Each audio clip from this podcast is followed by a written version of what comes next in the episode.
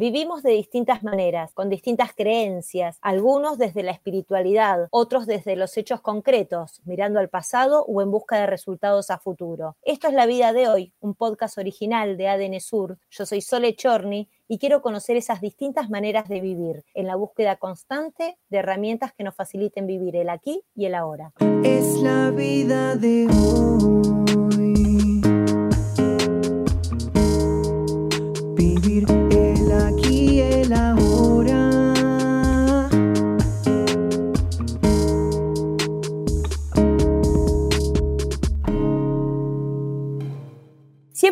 Existió, aunque lo llamábamos con otro nombre o no lo llamábamos directamente, es el bullying.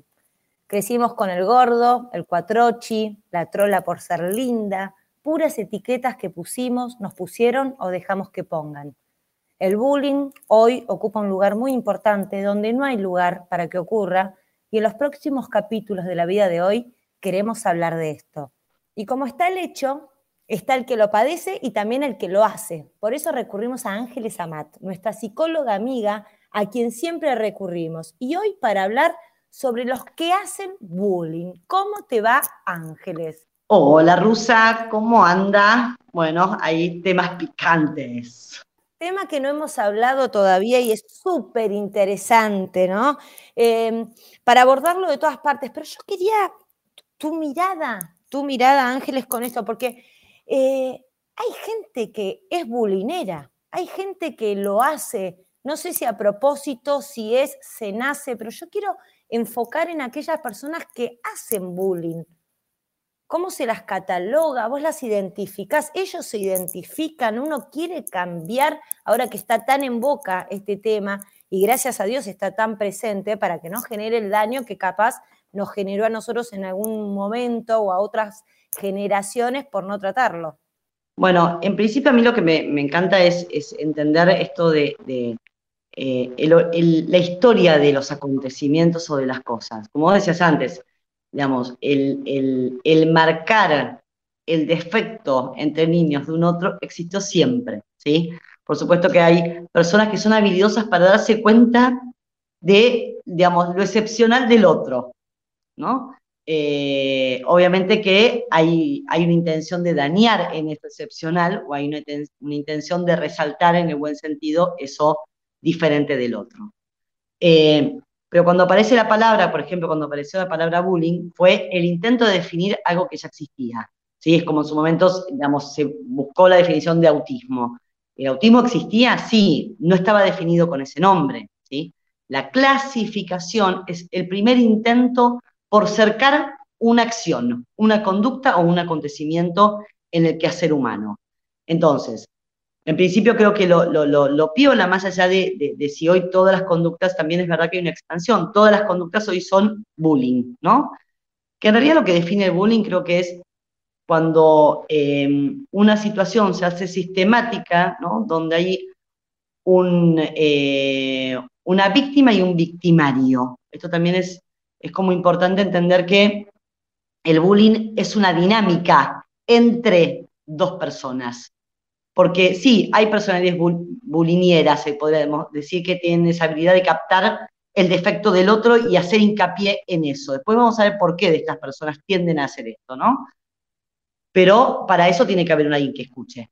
Entonces, por eso es muy importante a nuestros hijos quizás no educarlos para que no tenga, para que no haya gente con bullying, porque va a haber. Y es alguien que escuche y alguien que le afecte. Ahí estaría la víctima y el victimario. Exactamente, alguien que diga y alguien que escuche. Y esto tiene que ver con la dinámica del poder. Claro, por eso, pero y esa escucha tiene que ser que le afecte, porque capaz puede pasar desapercibido. Si alguien me dice algo a mí hiriente, pero no me afecta, no sería bullying. Ah, bueno, está buenísimo. Ahí va. Podríamos decir, la agresión está, pero el bullying es el vínculo que ejerce alguien sobre otro, pero para que haya otro, como decís, tiene que darle la tecla de ese otro para que se quede ahí ofertándose ser dicho de esa manera, ser nombrado de esa manera. Por eso siempre creo que en esto es, eh, eh, a ver, cuando un chico sufre de bullying, lo que está bueno es A veces uno no puede cambiar que haya otro que oferte, que sea el que agrede, pero sí uno está al servicio de esa agresión, ¿sí?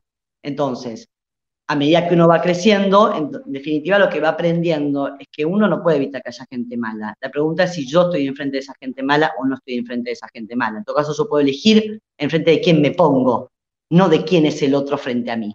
Entonces, es ahí donde uno como, digamos, desde el lugar pasivo pasa al lugar activo, no transformándose en lo mismo que el otro. Porque también hay una falsa creencia que defenderse es atacar. A veces defenderse es elegir el lugar donde uno quiere estar. ¿Sí? Porque cuando hay un chico que hace bullying, el que establece la pelea es el que hace bullying. Entonces, yo en todo caso puedo elegir dar o no dar esa pelea. Y eso es el acto de libertad que uno tiene en una posición o en la otra. ¿no? Em, bien, todos, todos tenemos la condición de estar de un lado o estar del otro. Podríamos decir, sí, de hecho es un código, ¿no? Podríamos decir que el que está en la posición del que agrede, es porque en su código está la agresión como modus operandi, como patrón. Quizás la diferencia es que vive de una manera pasiva lo que después ejerce de una manera activa. Pero el modo de vínculo siempre tiene que ver con la relación de poder. Y ese es el patrón que, hay que cambiar. Porque generalmente el chico que hace bullying es porque en el, fondo tiene miedo a ser sometido. ¿sí? Es un perro que se muestra bulldog porque en el fondo se siente caniche. Y yo siempre trabajo la anécdota ¿no? del perro herido. El perro herido, justamente como registra que está herido, es el perro que más ladra, porque sabe que si el otro se aproxima se va a dar cuenta de su herida y que está débil y lo puede atacar. Entonces, la posición del chico que es muy agresivo es porque en el fondo se siente muy vulnerable. Entonces, utiliza esa agresión como manera de alejar al otro, ¿sí? Y advirtiéndole que con él no se jode, podríamos decir. Pero en el fondo, sí. Y esto aplica a tanto chicos, estás hablando de chicos que agreden, pero adultos también. O sea, este, esto, este conceptos que nos das, ¿no? El que agrede es porque en el fondo hay una vulnerabilidad, es como una armadura, ¿no? Que pones, esto vos lo ves en líneas generales eh, con reacciones de todas las personas. Los adultos también reaccionamos así. Es, exacto, porque es agredo porque tengo miedo que me agredan, pero en el fondo es una interpretación de uno. ¿Por qué voy a suponer que el otro me agrede? ¿Por qué tengo que anticipar la agresión? ¿Sí? Porque en realidad estoy todo el tiempo midiendo la realidad en términos de agresión o de poder, porque es ahí donde este es el, problema por ahí también de la actualidad. La violencia es sinónimo de impotencia, o, es el, el contrapunto de la violencia es la impotencia. En donde, donde hay violencia es que hubo una sensación de impotencia. Entonces me quiero parar de la vereda de frente para no sufrir eso. Pero el tema es que el gran desafío del humano es generar un plan C, cuando yo tengo A o B, tengo opciones. O me someto o someto. Cuando yo tengo un plan C, tengo una elección. Y es ahí donde quizás, porque si no es defensa o ataque, o hacerse el muerto. El humano tiene tres mecanismos de defensa, fundamental saber eso. Tres mecanismos de defensa. La huida, la parálisis, que sería hacerse el muerto, o el ataque. El que hace bullying tiende a hacer el ataque como mecanismo de defensa, pero el tema, la pregunta en un chico que hace bullying es por qué se siente atacado. ¿Sí? Bien. La segunda es la parálisis. Generalmente al que le hacen bullying tiende a paralizarse. ¿Sí? O la huida. ¿Sí? Y en realidad de lo que se trata es que la pregunta es, ¿me tengo que defender de un compañerito mío que me está diciendo que tengo, no sé, em, que soy pelada, es un hecho, sí, soy pelada. Si es una agresión, sí, por supuesto, si otro me dice, ay, anda pelada, y me está agrediendo, por supuesto, esto es un hecho, me está agrediendo. Ahora, si yo lo vivo con agresión, tiene que ver porque eso a mí me afecta, porque yo no, yo no soy el modelo que me gustaría ser. Ahora, si me dice pelada y lo miro le digo, ¿te pasa algo? ¿Por qué me estás agrediendo? ¿Tuviste un mal día? Esto, esta agresión sale de tu boca porque tiene que ver con que vos necesitas agredir. Entonces vos ahí le funcionás como espejo, pero no para reproducir el conflicto. No me digas pelada porque vos en definitiva y vos sos patachueca y qué te haces y quién sos vos. No, porque usaste un recurso mío para agredirme, pero la agresión es tuya. Me gusta, como siempre, Ángeles, en los podcasts, buscando entender un poco de cada tema y nos traes una, una herramienta, una, una, solución, entre comillas, ¿no? Nos das, nos abrís un poco la mente. A mí me queda esto, queríamos hablar con vos el tema de la persona que hace bullying, o sea, ponernos en ese lugar.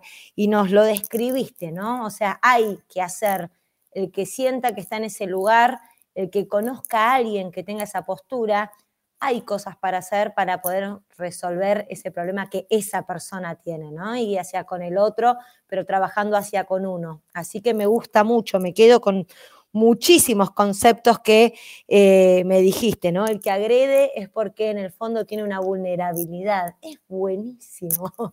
Para ir cerrando, Ángeles, vos querés eh, decirnos algo más, eh, hacer el cierre. Es excelente esta postura y eh, en mi caso para mí queda clarísimo. Bueno, eso, que simplemente cuando alguien hace bullying, ¿sí? Em, creo que nosotros como adultos, en todo caso, tenemos que darle herramientas a ese chico, ¿sí? Para que haga con la disconformidad, con la frustración, algo que no tenga que ver con buscar un culpable, con agresión hacia el otro, sino con la posibilidad de transformarse a sí mismo en su propio hacer, ¿sí? Un nene que tiene miedo de tener amigos prefiere agredir a todo su entorno para justificar que en realidad no los tiene, ¿sí? Pero en el fondo lo que quiere es tener amigos. Entonces es importante, eh, por supuesto, y más cuando son chicos, porque cuando hablamos de bullying generalmente son chicos, ¿sí? Que esto después se traslada a una, una, estructura adulta, ¿no? Un, niño que sufrió bullying, si no trabajó su posición de poder sobre sí mismo y elegir en los lugares donde está, va a elegir novios o personas o amigos que lo traten de la misma manera. Entonces, tanto el que hace bullying como el que eh, tiende a ofertarse en estar en posiciones difíciles, ¿sí? Eh, de lo que se trata es aprovechar esas situaciones para trabajar lo que cada uno tiene que trabajar de sí mismo ya desde chiquitos, ¿sí? Y eso. Y lo único que, después fíjate eh, si, si, va o no va, es este lugar de eh, cómo enseñarle a un niño a correrse el lugar del que le hacen bullying. Esto, lo que el otro niño dice de mí no habla de mí, habla del otro. Esto es fundamental, ¿sí? Lo que el otro dice de mí no habla de mí, habla del otro. Si yo respondo lo que yo respondo, uno no puede decir, yo lo, hizo, yo lo hice porque él me lo dijo, porque lo que uno hace es responsabilidad de uno. Excelente, eh, Ángeles, maravilloso. Como siempre te agradezco y me encantó. Esto es La Vida de hoy, un podcast original de ADN Sur. Espero que te haya gustado. Nos encontramos en el próximo capítulo. Gracias. Vivir el aquí, el ahora.